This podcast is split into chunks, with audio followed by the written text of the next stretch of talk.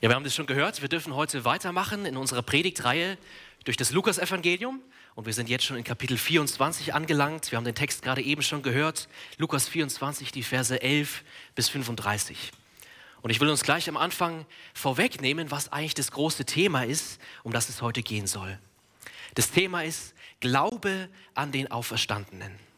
Glaube an den Auferstandenen. Dazu will Gottes Wort uns heute Morgen ermutigen. Und wir haben in dem Text schon gesehen und wir werden es gleich auch noch genauer betrachten, dass Jesus zwei seiner Jünger begegnet und diese Jünger, die sind total traurig und sie waren auch enttäuscht, weil sie dachten, dass ihr Herr Jesus gestorben ist und jetzt tot ist. Und Jesus zeigt seinen beiden Jüngern, dass eigentlich das ganze Alte Testament, die ganze damalige heilige Schrift ein großes Zeugnis für das Evangelium von Jesus ist. Das Alte Testament hat schon angekündigt, dass der Christus einmal leiden muss und dass er aber verherrlicht wird. All das war schon angekündigt in Gottes heiligen Wort. Und genau das zeigt Jesus seinen Jüngern und sein Ziel ist dabei, ihnen zu helfen, an die Auferstehung zu glauben. Darum wird es heute also gehen, das ist das große Thema. Und ähm, genau, ihr könnt in den, in den, Gottesdienstblättern schauen, die ihr im Eingang bekommen habt, wie die Struktur des Textes ist. Das ist auch, das ist auch die Struktur für unsere heutige Predigt. Und ich denke, wenn wir den Text so gerade am Anfang lesen, dann merken wir auch schnell, dass unser heutiger Bibeltext eigentlich nahtlos anknüpft an den vom letzten Sonntag. Wenn wir uns daran erinnern, das sind die Frauen die Jesus auch nachgefolgt sind, zum Grab gelaufen und sie dürften dann verstehen, Jesus ist da gar nicht mehr drinnen. Er lebt, er ist auferstanden von den Toten. Und wir haben dann gesehen, dass diese Wahrheit der Auferstehung die Frauen total verändert hat. Vorher waren sie traurig und verzweifelt, jetzt sind sie fröhlich und voller Glauben. Die Auferstehung, sie verändert alles. Und unser Text schließt jetzt nahtlos wirklich an letzten Sonntag an und damit kommen wir auch schon zum ersten Punkt meiner Predigt. Glaube, Unglaube und Verwunderung und wollen die Verse 11 und 12 nochmal gemeinsam lesen, wo wir sehen, wie die Apostel auf die Botschaft von der Auferstehung Jesu reagieren. Lest gerne mit mir. Und es erschienen ihnen diese Worte, als wäre es Geschwätz, und sie glaubten ihnen nicht. Petrus aber stand auf, lief zum Grab und bückte sich hinein und sah nur die Leinentücher und ging davon und wunderte sich über das, was geschehen war. Wir sehen, dass die Apostel ganz anders auf die Auferstehung reagieren als die Frauen. Die Frauen haben sich gefreut und sie haben fest darauf vertraut, Jesus lebt wirklich. Und wie reagieren die großen Apostel? Wir würden eigentlich erwarten, dass sie in einer ähnlichen Art und Weise reagieren. Sie waren ja schließlich drei Jahre mit Jesus unterwegs. Sie waren ganz nah an ihm dran. Sie haben seine Predigten gehört. Sie haben seine Wunder gesehen. Und jetzt vollbringt Jesus das allergrößte Wunder von allen. Er besiegt den Tod. Und wie reagieren die großen Apostel? Sie denken, was ist das denn für ein Blödsinn, was die Frauen da erzählen? Dummes Geschwätz, nur Märchen. Das war für die Apostel und auch für die anderen Jünger in Jerusalem völlig unvorstellbar, dass Jesus doch lebt. Sie hatten schon alle ihre Hoffnung verloren. Ihr Herr und Meister wurde kurz zuvor wie ein Verbrecher ermordet. Und selbst der große Apostel Petrus, er reagiert auch nicht so gut wie die Frauen. Wir haben das in Vers 12 gesehen. Er geht dem Bericht der Frauen zwar nach, er läuft zum Grab und er sieht dann, dass es leer ist, aber er ist einfach verwundert. Er versucht, dieses Puzzle noch zusammenzusetzen. Auch er hat noch keinen Glauben in seinem Herzen. Das heißt, wir sehen ganz am Anfang, der große Apostel Petrus, er ist einfach verwundert und die anderen Jünger, sie sind völlig ungläubig. Aber ich finde es absolut genial, dass Jesus seine Jünger so sehr liebt, dass er sie nicht in ihrer trostlosen und verzweifelten Situation zurücklassen will, sondern er begegnet zweien von ihnen auf dem Weg.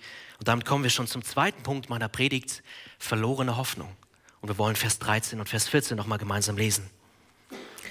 Und siehe, zwei von ihnen gingen an demselben Tage in ein Dorf, das war von Jerusalem etwa zwei Wegstunden entfernt, dessen Name ist Emmaus. Und sie redeten miteinander von allen diesen Geschichten. Jesus hatte damals einige Jünger in Jerusalem und zwei von denen sind gerade auf dem Weg nach Hause in die Stadt Emmaus. Und diese beiden Jünger, die führen ein ganz intensives Gespräch über das, was sie in den letzten Tagen so erlebt haben. Ja, die letzte Woche war für die Jünger wirklich abenteuerlich. Ihr Meister und ihr Lehrer Jesus, der ist ganz eindrucksvoll in die Hauptstadt Jerusalem eingezogen und die Menschenmassen, die haben ihn gefeiert. Aber irgendwie war es so, dass in den Tagen danach die Menschen Jesus gegenüber immer feindseliger wurden. Letztlich wurde Jesus von einem seiner engsten Freunde verraten. Er wurde verurteilt, vorher verhaftet, dann wurde Jesus hingerichtet und bei all dem konnten die Jünger nicht wirklich was dagegen machen. Sie waren irgendwie so machtlos. Und jetzt, drei Tage später, am Ostersonntag, da sehen sie, das Grab ist leer, Jesu Leichnam ist irgendwie weggenommen und das Ganze beschäftigt die Emmaus-Jünger extrem und sie verstehen auch noch nicht so ganz, was es damit auf sich hat. Und während sie also gerade auf dem Weg nach Hause sind, nach Emmaus, da passiert jetzt was ganz Besonderes. Das lesen wir in Vers 15 und 16.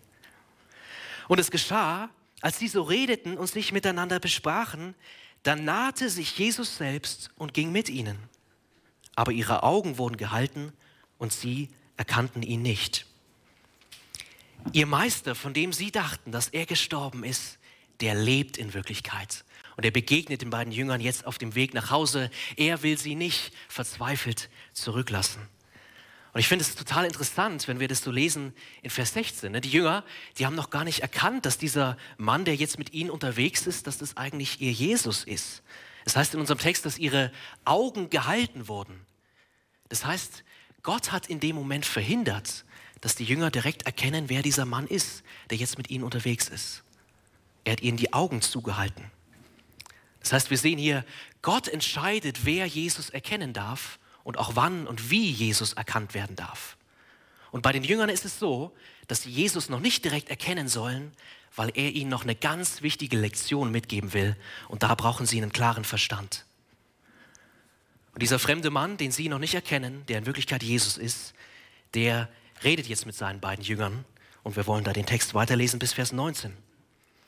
Er aber sprach zu ihnen, was sind das für Dinge, die ihr miteinander verhandelt unterwegs? Da blieben sie traurig stehen. Und der eine mit Namen Kleopas antwortete und sprach zu ihm, bist du der Einzige unter den Fremden in Jerusalem, der nicht weiß, was in diesen Tagen dort geschehen ist? Und er sprach zu ihnen, was denn? Ja, Jesus fragt die beiden Jünger, was sie auf dem Weg da so intensiv miteinander diskutiert haben, worüber sie geredet haben. Und die Jünger, die müssen erstmal stehen bleiben. Sie können nicht weitergehen, weil sie so traurig sind. Sie sind so traurig und niedergeschlagen über das, was die letzten Tage geschehen ist. Und die beiden Jünger, die sind auch total verwundert. Wir haben das gerade eben gesehen.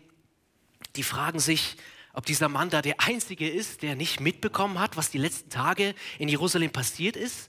War er der Einzige, der das nicht gehört hat von Jesus von Nazareth? Lebt dieser Mann irgendwie hinterm Mond? Warum hat er von all dem nichts mitbekommen? Und was wir jetzt in den nächsten Versen sehen dürfen, ist, dass wir einen ganz tiefen Einblick bekommen in das Innenleben der Jünger. Sie berichten diesem fremden Mann jetzt, was passiert ist und wir lernen da, was sie so sehr beschäftigt und was sie so traurig macht. Und dazu wollen wir weiterlesen bis Vers 24. Und er sprach zu ihnen, was denn? Sie aber sprachen zu ihm, das mit Jesus von Nazareth, der ein Prophet war, mächtig in Taten und Worten vor Gott und allem Volk, wie ihn unsere Hohepriester und Oberen zur Todesstrafe überantwortet und gekreuzigt haben. Wir aber hofften, er sei der, der Israel erlösen werde. Und über das alles ist heute der dritte Tag, dass dies geschehen ist. Auch haben uns erschreckt einige Frauen aus unserer Mitte, die sind früh beim Grab gewesen, haben seinen Leib nicht gefunden, kommen und sagen, sie haben eine Erscheinung von Engeln gesehen, die sagen, er lebe. Und einige von uns gingen hin zum Grab und fanden es so, wie die Frauen sagten. Aber ihn sahen sie nicht. Das, was die Emmaus-Jünger so sehr beschäftigt und auch so traurig macht, ist genau das, was mit ihrem Herrn Jesus passiert ist. Und sie machen jetzt eigentlich vier Aussagen über ihren Herrn und die wollen wir nachvollziehen. Das Erste, was sie über Jesus sagen, ist, dass Jesus ein mächtiger Prophet war. Ein Prophet, das war eine ganz besondere Person. Ein Prophet war immer von Gott gesandt und er hat auch Gott repräsentiert vor anderen Menschen. Er wurde mit der Aufgabe betraut, Gottes Wort weiterzugeben als sein Repräsentant hier auf Erden. Und Jesus von Nazareth, der war genauso ein Prophet. Und die Emmaus-Jünger sagen, dass dieser Prophet mächtig war in seinen Taten. Da denken sie an die ganzen Wunder, die Jesus vollbracht hat, wie er auf dem Wasser laufen konnte, wie er Blinde sehend gemacht hat, wie er Taube hörend gemacht hat. All das hat bewiesen, Jesus ist ein mächtiger Prophet in seinen Taten. Und er war auch mächtig in seinen Worten. Wir lesen es in den Evangelien. Jesus hat mehrmals bewegende Predigten gehalten, wo Hunderte von Menschen zuhören wollten. Jesus hatte so eine große Vollmacht, dass sogar die Schriftgelehrten und Pharisäer neidisch auf ihn waren, weil sie nicht so eine große Vollmacht hatten. Das ist also das Erste, was die Emmaus-Jünger über Jesus sagen. Er war ein mächtiger Prophet. Und Jesus wurde wie so viele andere Propheten vor ihm genauso behandelt. Und das ist das Zweite, was die Emmaus-Jünger über Jesus sagen. Das ist Vers 20. Und ich glaube, wo wir das gerade gelesen haben, konnten wir ihre Emotionen hören. Oder zumindest uns vorstellen.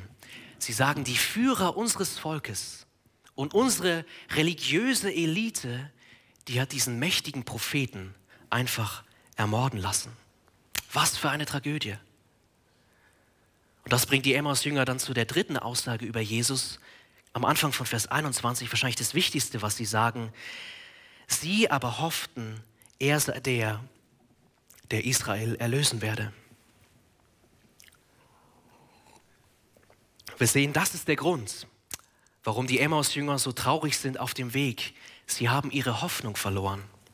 Sie haben von Jesus erwartet, dass er Israel endlich erlöst. Sie haben erwartet, dass er Israel rettet. Sie dachten, er wäre der König, der kommen sollte, um über sein Volk auf eine gute Art und Weise zu regieren. Und jetzt sind sie am Boden zerstört und sie haben ihre Hoffnung verloren. Und wir wissen aus anderen Stellen, dass die Emmaus-Jünger hier wahrscheinlich eine falsche Vorstellung von Jesus hatten und auch von der Erlösung, die er bringen sollte. Ja, sie haben erwartet, dass er Israel erlöst, indem er Israel von der fremden römischen Herrschaft befreit. Sie haben erwartet, dass er die Römer endlich rausschmeißt aus dem Land. Aber dass dieser Erlöser stirbt, dafür hatten sie in ihrer Vorstellung von diesem Retterkönig überhaupt keinen Platz. Ihre Hoffnung ist zerstört, am Boden zerstört. Und deswegen können sie auch das nicht richtig einordnen, was am Ostersonntag an diesem Tag eigentlich passiert ist. Sie wundern sich darüber, warum Jesus nicht mehr am Grab ist. Sie hören von Engeln, dass er leben soll, aber sie verstehen das alles noch nicht. Sie sind davon überzeugt, Jesus ist tot. Wir sehen also aus diesem Bericht über das Innenleben der Jünger, dass sie noch nicht richtig verstanden haben, wer Jesus ist und dass sie auch nicht richtig verstanden haben, was das ist, was er so getan hat. Und deswegen sind sie tief enttäuscht und haben all ihre Hoffnung verloren. Und ich glaube, das darf uns auch heute noch daran erinnern, dass wir auch in der Gefahr stehen, von Jesus enttäuscht zu sein. Dass er doch nicht der ist, von dem wir uns erhofft haben, dass er das ist. Aber ich glaube, wir sehen auch in unserem Text, dass man eigentlich nur dann wirklich von Jesus enttäuscht sein kann, wenn man ihn sich falsch vorstellt, wenn man falsche Erwartungen an ihn hat. Jesus Christus hat uns niemals versprochen, dass wir zum Beispiel immer gesund sein werden dass wir immer im Frieden leben. Jesus hat uns auch nicht versprochen, dass wir ein einfaches Leben haben dürfen. Ich glaube, besonders dann, wenn wir als Christen so fokussiert sind auf das Leben im Hier und Jetzt, das Leben hier auf Erden und so ein bisschen das zukünftige Reich von Jesus vergessen, gerade dann laufen wir Gefahr, von Jesus enttäuscht zu sein. Aber das Schöne in unserem Text und was wir uns mitnehmen dürfen heute, ist, dass wenn wir Jesus richtig verstehen, so wie er wirklich ist, und wenn wir auch unser eigenes Leben durch seine Augen sehen, dass er uns dann niemals enttäuscht. Wenn wir wissen, wie er ist, dann enttäuscht er uns nicht, sondern ist die größte Freude unseres Lebens. Und wisst ihr, gerade eben, wo wir die Verse gelesen haben, da sind die Jünger noch enttäuscht und traurig, aber wir haben den Text schon gehört, das verändert sich jetzt gleich. Jesus ist seinen Jüngern begegnet. Er hat sie nicht zurückgelassen in ihrer hilflosen Situation. Und damit kommen wir zum dritten Punkt meiner Predigt. Jesus Christus, er ist die Erfüllung des ganzen Alten Testaments. Und er ist der auferstandene Herr. Und wir wollen jetzt nochmal die Verse 25 bis 27 gemeinsam lesen. Und das sind die wichtigsten Worte in unserem Text. Wenn wir uns eins merken, dann das. Jetzt spricht nämlich Jesus zu seinen Jüngern, nachdem, nachdem sie viel gesagt haben. Und er sagt, O ihr Toren, zu trägen Herzens, all dem zu glauben, was die Propheten geredet haben. Musste nicht Christus dies erleiden und in seine Herrlichkeit eingehen? Und er fing an bei Mose und allen Propheten und legte ihnen aus, was in der ganzen Schrift von ihm gesagt war. Jesus spricht erstmal ein hartes Urteil über seine Jünger. Ja? Er sagt, dass sie Tore sind, das heißt unverständige Narren. Und er sagt, dass sie vor allem ein Problem mit ihrem Herzen haben. Er sagt ihr, ihr Herz ist zu träge, es ist zu langsam, um an Gott und an seine Verheißungen zu glauben. Das ist erstmal ein hartes Urteil, was Jesus über seine Jünger ausspricht, aber wir werden gleich sehen, warum das auch ein faires Urteil ist. Denn es gibt eigentlich überhaupt keinen Grund, warum die beiden Jünger auf dem Heimweg so traurig und so enttäuscht sind. Denn alles, was die letzten Tage passiert ist, das ist nach Gottes Plan gelaufen. Gottes Plan wurde am Kreuz nicht durchkreuzt, sondern letzten Endes erfüllt. Ich glaube, wir sehen es in Vers 26, der ist sogar fett gedruckt hier in unseren Bibeln. Jesus sagt, musste nicht Christus dies erleiden? Ja, es musste so sein, dass der Retterkönig Jesus leidet und stirbt. Das war Gottes Plan von Anfang an. Es war Gottes Plan, dass sein Messias die Stelle des sündigen Volkes einnimmt und für die Sünde des Volkes sein Leben lässt. Ja, das Alte Testament hat schon angekündigt, dass der Messias die Stellung dieses sündigen Volkes einnehmen wird, damit ihnen vergeben werden kann. Der Messias sollte der sein, der Gottes Gericht trägt. Er sollte der sein, der Gottes Zorn auf sich nimmt, damit alle, die ihre Hoffnung auf Gott setzen, Vergebung empfangen dürfen. Das zeigt Jesus seinen Jüngern. Das ist diese wichtige Lektion, die er ihnen mitgeben will. Der Christus musste leiden. Das war Gottes Plan. Und das heißt weiter in Vers 26, dass Christus nicht nur leiden musste, sondern auch, dass er in seine Herrlichkeit eingehen musste.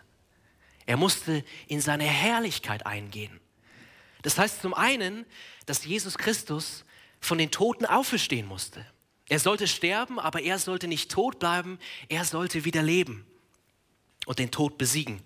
Und zum anderen heißt es, dass Jesus seine Herrlichkeit zurückbekommt, die er vorher aufgegeben hat, als er gelitten hat. Herrlichkeit ist ein kompliziertes Wort. Das heißt kurz zusammengefasst, Jesus ist es wert, angebetet zu werden. Und das hat Jesus jetzt zurückbekommen nach seiner Auferstehung. Und wir wissen, kurz nach den Geschehnissen aus unserem Text ist genau das auch wirklich passiert. Jesus ist zurück in den Himmel aufgefahren, wo er hergekommen ist. Dort sitzt er zur Rechten Gottes, des allmächtigen Vaters. Sein Name steht über allen Namen. Er ist vollmächtig. Er hat alle Autorität vom Vater bekommen. Es heißt in der Schrift, dass alle Menschen nicht mehr sind als ein Schemel, wo Jesus seine Füße drauf ablegen kann. Und es heißt auch, dass Jesus eines Tages wiederkommen wird vom Himmel, so wie er aufgefahren ist. Und dann alle Knie sich beugen werden vor ihm. Alle Menschen niederfallen und bekennen müssen, du bist der Herr. Jesus Christus musste leiden, aber er ist auch verherrlicht worden. Er sitzt jetzt zu Rechten Gottes. Er ist unser herrlicher König. Und diese wunderbare Wahrheit, die Jesus hier seinen beiden Emmaus-Jüngern weitergegeben hat, die hat er nicht einfach so rausgehauen und dann stehen lassen, sondern er hat sie bewiesen. Und das sehen wir in Vers 27. Und dieser Vers ist so genial, auch den wollen wir nochmal vorlesen. Und er fing an bei Mose und allen Propheten und legte ihnen aus, was in der ganzen Schrift von ihm gesagt war. Wenn Jesus von Mose spricht, dann sind damit die ersten fünf Bücher Mose gemeint. Wenn wir so in unsere Bibeln schauen, dann ist es schon mal ungefähr so ein Fünftel der ganzen Bibel. Ganz schön viel Text. Und dann sagt Jesus, dass auch alle Propheten diese Wahrheit über den Messias offenbaren. Und wenn hier Propheten gesagt wird, dann müssen wir hier denken an die hebräischen Propheten des hebräischen Alten Testaments. Und da war es so, da gab es vordere Propheten und es gab hintere Propheten. Die vorderen Propheten, das waren die Bücher, die wir die Geschichtsbücher nennen, also Josua, Richter, Samuel und Könige. Und die hinteren Propheten, das waren Jesaja, Jeremia, Hesekiel und dann auch die zwölf kleineren Propheten. Das heißt, Jesus nimmt das komplette Alte Testament und er zeigt seinen beiden Jüngern auf dem Weg, was darin mit ihm zu tun hat.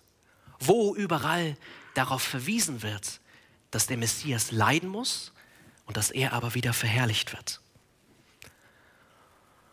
Und jetzt haben wir leider nur eine ganz kurze Zusammenfassung von dem, was Jesus seinen Jüngern damals gesagt hat. Und deswegen ist die große Frage, die wir uns stellen dürfen, welche Texte hat Jesus da eigentlich alles so zitiert? Welche Geschichten aus dem Alten Testament hat er nacherzählt für seine Jünger? Worauf hat er verwiesen und gezeigt, dass das mit dem Evangelium zu tun hat? Und ich denke, wir sind uns einig, dass es mindestens so war, dass Jesus die ganzen vielen Prophetien aus dem Alten Testament, dass er die Jünger daran erinnert hat, was alles über den Messias gesagt wurde im Vorfeld.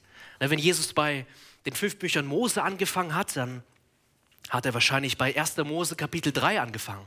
Wir kennen die Geschichte, die ersten beiden Menschen, Adam und Eva, sie haben gesündigt, weil sie von der Schlange angestiftet wurden und sie wurden dann von Gott verflucht.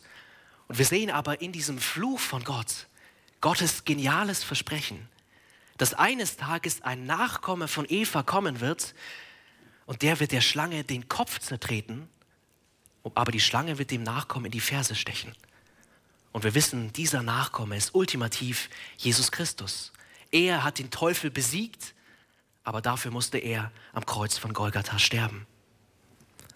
Es kann auch gut sein, dass Jesus seine beiden Emmaus-Jünger da auf dem Weg erinnert hat an die Worte von Mose, die er angekündigt hat, kurz vor seinem Tod.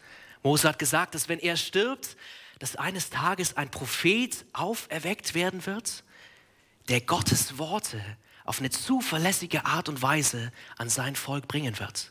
Ein besserer Prophet, als es sogar Mose war. Und wir sehen dann im Neuen Testament, wie der Apostel Petrus in der Apostelgeschichte Kapitel 3 genau diese Worte nimmt und zitiert und sagt, dieser Prophet, der kommen sollte, das ist Jesus Christus. Er ist der bessere Prophet. Und so könnten wir jetzt ganz viele von diesen Verheißungen und Versprechungen aus dem Alten Testament nehmen und wir würden sehen, die Bibel ist voll davon, dass der Messias wirklich angekündigt wurde. Ich bin aber der tiefen Überzeugung, dass das nicht das Einzige ist, was Jesus hier mit den Emmaus-Jüngern gemacht hat. Ich glaube, dass Jesus viel mehr ist. Ich glaube, dass Jesus letztlich die Erfüllung des gesamten Alten Testaments ist. Wisst ihr, die Bibel, die hat einen Autor und das ist Gott selbst und er erzählt eine große Geschichte und das ist das Evangelium von Jesus Christus. Das ist der rote Faden, der sich durch die ganze Bibel zieht. Und darüber könnte man jetzt stundenlang reden und darüber nachdenken, was ist denn das alles, was sich auf Jesus bezieht. Aber wir haben jetzt nicht so viel Zeit. Aber ich will uns einfach an ein paar Geschichten und an ein paar Personen aus dem Alten Testament erinnern, die wirklich so ein Schatten sind für Jesus. Ja, Jesus ist der, der den Schatten wirft. Und wenn wir das Alte Testament lesen, dann sehen wir den Schatten und wir sollen erinnert werden an Jesus Christus, um den es eigentlich geht und ähm, wo das alles darauf verweisen will. Und ich werde jetzt so ein paar Geschichten und Personen nennen. Und wenn du die Bibel noch nicht so gut kennst, dann kann es sein, dass du noch nicht alles verstehst und dann nicht so ganz mitkommst. Das ist aber gar kein Problem. Du kannst gerne nach dem Gottesdienst auf mich zukommen, einfach nochmal nachfragen oder frag einfach deinen Sitznachbarn, ähm, wenn du irgendwas noch nicht verstanden hast. Jetzt wollen wir diese Schatten mal anschauen, diese Schatten im Alten Testament, die uns auf Jesus verweisen. Und das fängt schon ganz am Anfang in der Bibel an. Der erste Mensch, Adam, er hat gegen Gott gesündigt und damit hat Gott letztlich den Weg der großen Rettung gebahnt, wie er die Welt wieder retten will, durch einen zweiten Adam. Ja, es sollte ein zweiter Adam kommen, der genauso wie der erste die ganze Menschheit vertritt, aber der gehorsam ist, der Gottes Gebote immer gut und richtig hält. Wir sehen, Jesus ist der wahre und der bessere Adam. Wir können ein paar Kapitel in der Bibel weitergehen und an den Erzvater Abraham denken. Abraham wurde damals von Gott aus seiner Heimatstadt Ur berufen und er ist diesem Ruf gehorsam gefolgt. Und Gott hat diesen Erzvater Abraham zu einem großen Volk gemacht. Und ich glaube, das will uns an Jesus Christus erinnern. Auch er ist dem Ruf seines himmlischen Vaters gefolgt. Auch er hat seine Heimat verlassen, in seinem Fall den Himmel. Und auch aus ihm wurde ein großes Volk gemacht. Das heißt, Abraham ist letztlich ein Schatten für Jesus Christus. Und so ist es auch mit seinem Sohn Isaak, wenn wir an ihn denken. Ich glaube, wir kennen die Geschichte. Isaak war eine ganz lange Zeit, zwei Jahrzehnte lang verheißen, dass er dem Abraham geboren werden sollte. Und als Isaak dann endlich auf die Welt gekommen ist, da war es kurze Zeit später so, dass Gott Abraham erstmal geprüft hat. Er hat ihm gesagt, nimm deinen einen geliebten Sohn, den du lieb hast, und geh auf den Berg und opfere ihn mir. Die Geschichte endet dann positiv, dass Isaak verschont wird, aber ich glaube, auch hier sehen wir, dass die Geschichte uns eigentlich auf Jesus Christus verweisen will. Er war der eine geliebte Sohn von Gott. Und er wurde nicht verschont, sondern er wurde geopfert als das wahre Opfer für die Sünde der Welt. Jesus ist der wahre und der bessere Isaak. Wir können auch an Josef denken. Auch seine Geschichte kennen wir am Ende von 1. Mose. Josef ist einen Leidensweg gegangen. Ja, er wurde verraten von seinen eigenen Brüdern, er wurde erniedrigt, er ist sogar im Gefängnis gelandet, aber seine Geschichte hat damit geendet, dass er verherrlicht wurde. Er war dann der mächtigste Mann im Land Ägypten, er saß zur Rechten des Pharao. Und so ist auch Jesus Christus einen Leidensweg gegangen. Er wurde verraten, er, wurde, er hat gelitten und letzten Endes ist Jesus Christus aber auch verherrlicht worden. Und jetzt sitzt er nicht zu Rechten des Pharao, sondern er sitzt sogar zu Rechten Gottes. Auch in unserer Predigtreihe durch das zweite Buch Mose, die uns für einige Monate begleitet hat, auch da haben wir ganz oft dran gedacht, was eigentlich dieser wichtige Auszug Israels aus Ägypten mit dem Evangelium zu tun hat. Da haben wir oft gehört, eigentlich fast in jeder Predigt, dass so wie damals Gott Israel aus Ägypten, aus der Knechtschaft dort befreit hat, Gott durch Jesus Christus sein Volk aus der Knechtschaft der Sünde befreit. Jesus Christus ist auch der wahre und der bessere Mose. Jesus ist der einzige wahre Mittelmann zwischen Gott und den Menschen. Jesus tritt für uns ein vor Gott. Er spricht für uns. Und anders als Mose hat Jesus niemals gesündigt. Er war der perfekte Mittler. Und es heißt sogar, dass in Jesu Blut ein Bund geschlossen wurde, der besser ist als der alte Bund, den Gott mit Israel am Berg Sinai geschlossen hat. Und Jesus ist auch der König, den wir wirklich brauchen. Ja, im Alten Testament, da wird uns von so vielen Königen berichtet, die über Israel geherrscht haben. Und fast alle von denen sind totale Versager. Ja, selbst die allerbesten, wie ein König David, die sind letzten Endes doch Sünder. Und jeder König im Alten Testament, Kapitel um Kapitel, will uns daran erinnern, dass wir einen besseren König brauchen. Einer, der gerecht ist und einer, der gut herrscht über sein Volk. Und das ist Jesus Christus. Und so könnte ich jetzt noch ganz viele andere Sachen auflisten, wo wir sehen würden, Jesus ist schon angekündigt im Alten Testament durch viele Geschichten und durch viele Personen. Aber ich glaube, diese Liste, die ich jetzt genannt habe, die reicht uns, um zu sehen, Jesus Christus ist die Erfüllung des Alten Testaments.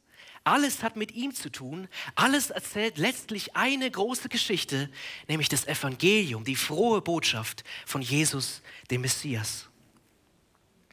Und ich denke, wir dürfen uns fragen, lesen wir das Alte Testament eigentlich auf diese Art und Weise, so wie Jesus das getan hat? Verstehen wir das Alte Testament darin genauso, dass sein Evangelium darin hell leuchtet? Vielleicht dürfen wir uns da alle selber ganz neu hinterfragen, wie wir das Alte Testament lesen. Und ich glaube, nur bei diesen paar Personen und Geschichten, die ich erzählt habe, merken wir, Gottes Wort ist absolut genial. Die Bibel, die wurde über einen Zeitraum von über 1000 Jahren geschrieben, von unterschiedlichen Kulturen, in, äh, von unterschiedlichen Autoren in unterschiedlichen Kulturen. Die Bibel ist auch total vielseitig. Es gibt bewegende Geschichten, es gibt Gesetzestexte, es gibt wunderschöne Gedichte. Und obwohl die Bibel so vielseitig ist, erzählt sie doch eine große Geschichte. Und sie ist so stimmig. Man kann stundenlang Bibel lesen und ich verspreche euch, ihr werdet keinen Fehler finden. Kein Widerspruch da drin. Diese Bibel, die hätte sich kein Mensch ausdenken können. Das hier muss Gottes Wort sein. Er steht dahinter. Es ist wirklich sein Wort. Und deshalb darf uns das ermutigen, dass es gut ist, wenn wir uns darauf verlassen. Ja, wir sind nicht dumm als Christen, wenn wir diesem Wort glauben, in dem, was es berichtet. Wir sind eigentlich weise, weil das das Beste ist, was wir tun können, dass wir Gottes Worten wirklich vertrauen. Wir sehen also diese wichtige Lektion, die Jesus seinen beiden Jüngern auf dem Weg mitgibt, dass das ganze Alte Testament ein großes Zeugnis davon ist, dass der Messias leiden musste und dass er aber auch verherrlicht werden muss. Jesus ist aber jetzt mit seinen Jüngern noch nicht ganz fertig, weil sie wissen ja noch gar nicht, wer eigentlich dieser Bibellehrer ist, der mit ihnen gerade die Bibelstunde macht. Und es ändert sich aber jetzt in den Versen 30 bis 32 und die wollen wir nochmal zusammen lesen. Und es geschah, als er mit ihnen zu Tisch saß, nahm er das Brot, brach's, dankte und gab's ihnen. Da wurden ihre Augen geöffnet und sie erkannten ihn und er verschwand von ihnen. Und sie sprachen untereinander, brannte nicht unser Herz in uns, als er mit uns redete auf dem Weg und uns die Schriften öffnete? Die Emmaus-Jünger sind jetzt den Weg fertig gelaufen, sie sind in ihrer Heimat angekommen und das Erste, was sie machen, ist erstmal ein bisschen was essen, eine ganz gute Idee. Und genau in dem Moment macht es bei den Jüngern Klick. Sie erkennen, dieser Mann, der bei ihnen gerade zu Tisch sitzt, das ist ihr Herr Jesus. Er lebt, er ist gar nicht tot. Und genau in dem Moment ist der Auftrag Jesu erfüllt und er verschwindet. Das war nämlich Jesu Ziel, dass er ihnen zeigen wollte, dass er lebt. Und jetzt, wo Jesus das geschafft hat, da verschwindet er. Und ich finde Vers 32 absolut genial. Die Jünger bekennen, dass auch als sie noch gar nicht wussten, dass dieser Mann Jesus ist, auch als sie noch gar nicht wussten, dass ihr Herr Jesus lebt, da sagen sie, da hat trotzdem ihr Herz gebrannt. Sie waren tief bewegt von dem, was sie da so gehört haben. Weil Jesus selbst mit ihnen geredet hat, weil er Gemeinschaft mit ihnen hatte. Und ihr Herz hat vor allem gebrannt, weil Jesus ihnen die Schriften geöffnet hat weil Jesus ihnen gezeigt hat, wo Jesus überall im Alten Testament vorkommt. Er hat ihnen die Schrift geöffnet und das hat ihr Herz zum Brennen gemacht. Und ich glaube, wir sehen hier, Gottes Wort ist sehr mächtig. Das Evangelium in Gottes Wort, das ist Gottes Kraft, was unser Herz zum Brennen bringen darf. Deshalb dürfen wir uns fragen, wie ist es gerade in unserem Leben? Brennt unser Herz wenn wir Bibel lesen? Brennt unser Herz, wenn wir das Evangelium sehen? In unserer persönlichen stillen Zeit oder hier im Gottesdienst oder wo auch immer? Erleben wir so wie die Emmaus-Jünger, dass das Evangelium in Gottes Wort wirklich Gottes Kraft ist, um uns zu verändern? Wenn das gerade in deinem Leben so ist, dann freue ich mich total drüber. Gott sei Dank. Aber ich glaube, wir alle oder zumindest die meisten von uns, wenn man schon so eine Weile mit Jesus unterwegs ist, dann weiß man auch ganz gut, dass es auch ganz andere Zeiten geben kann, wo wir nicht so wirklich die Kraft von Gottes Wort erleben, wo wir uns nicht so freuen, wie die Emmaus-Jünger das getan haben über das Evangelium. Wir lesen in diesen Zeiten die Bibel, aber irgendwie macht das nicht so viel mit uns. Unser Herz brennt nicht so richtig. Wir haben keine wirkliche Freude mehr darauf, auf Gott zu hören. Wir haben da auch nicht mehr so wirklich Lust drauf. Wir sind gar nicht mehr so engagierte Bibelleser, wie wir das vielleicht früher mal waren. Wir lesen gar nicht mehr so viel darin. Und überhaupt fällt es uns voll schwer, uns überhaupt noch zum Bibellesen zu motivieren. Wenn wir morgens wach werden, dann bleiben wir lieber ein bisschen länger im warmen Bett liegen, als aufzustehen und Gott in seinem Wort zu begegnen. Ich glaube, wir alle kennen das. Und wenn es uns in diesem Moment so geht, dann glaube ich, hilft es dir weniger, jetzt eine halbherzige Antwort zu geben. Ich habe jetzt auch keine schnelle Lösung für dich. Aber vielleicht darf ich dich an eins erinnern, was wir in unserem Text gerade eben gesehen haben. Gott will, glaube ich, uns heute Morgen durch sein Wort ganz neu dazu motivieren, sein Evangelium und sein Wort nicht aufzugeben, auch wenn unser Herz gerade nicht brennt. Wenn wir nochmal an die beiden Jünger denken aus dem Text, dann war das ja bei denen genauso die waren auch total niedergeschlagen. Die waren auch total traurig. Die haben alle ihre Hoffnung verloren. Sie wollten nach Hause gehen und ihr Leben weiterführen, so als hätte es Jesus nie gegeben. Sie hatten keinen Glauben mehr in ihren Herzen. Und was hat in dieser schwierigen Zeit im Leben der Jünger Veränderung gebracht? Es war das Evangelium in Gottes Wort. Das hat sie verändert von Grund auf. Das hat ihnen Freude gebracht, da wo vorher Trauer war. Das hat sie zum Glauben gebracht, wo sie vorher ungläubig waren. Wir sehen, das Evangelium in Gottes Wort, das ist Gottes Kraft. Da, als er den Jüngern die Schriften geöffnet hat, da hat sich alles in ihrem Leben verändert. Und ich finde, es ist eine geniale Ermutigung für uns, nicht Gottes Wort aufzugeben, nicht sein Evangelium aufzugeben, sondern weiter darin zu lesen und darauf zu hören. Das Evangelium, das ist Gottes Kraft. Und genau das sehen wir auch in den letzten Versen unseres Textes. Wir kommen nur ganz kurz zum vierten Punkt der Predigt, Glaube und Freude. Ja, es war jetzt so, dass die Emmaus-Jünger so verändert waren, dass sie zurück nach Jerusalem gelaufen sind und sie kommen an bei den anderen Jüngern und sie kommen gar nicht zu Wort. Ja, die elf Apostel, die sagen zuerst mal was und die sagen, Jesus ist tatsächlich auferstanden und er ist dem Simon erschienen. Und dann kommen auch die Emmaus-Jünger zu Wort und sie können berichten, was ihnen passiert ist. Und ich glaube, so sehen wir heute in Gottes Wort, dass der Glaube an die Auferstehung traurige und ungläubige Menschen zu fröhlichen Jesusbekennern gemacht haben, die es lieben, Jesus nachzufolgen und die voll und ganz auf ihn vertrauen. Und wir haben gesehen, dass Jesus sein heiliges Wort und sein Evangelium benutzt, um seine Jünger zu verändern.